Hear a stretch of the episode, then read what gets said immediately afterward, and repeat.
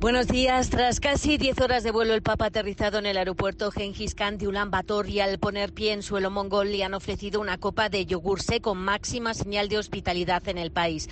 La ceremonia oficial de bienvenida tendrá lugar mañana sábado. Durante el vuelo, el Papa ha reconocido las dificultades de la diplomacia vaticana en tiempos de guerra, en alusión al reciente malentendido tras sus palabras a un grupo de jóvenes rusos.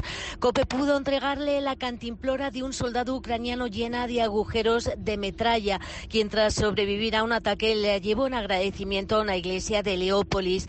Hoy Francisco descansará en la prefectura apostólica. Mañana sábado a las 3 de la madrugada de España iniciará su agenda oficial en este país de mayoría budista donde todos los católicos juntos caben en el estadio de hockey donde Francisco celebrará el domingo la misa. En el ambiente ya se siente que este viaje hará historia en Mongolia.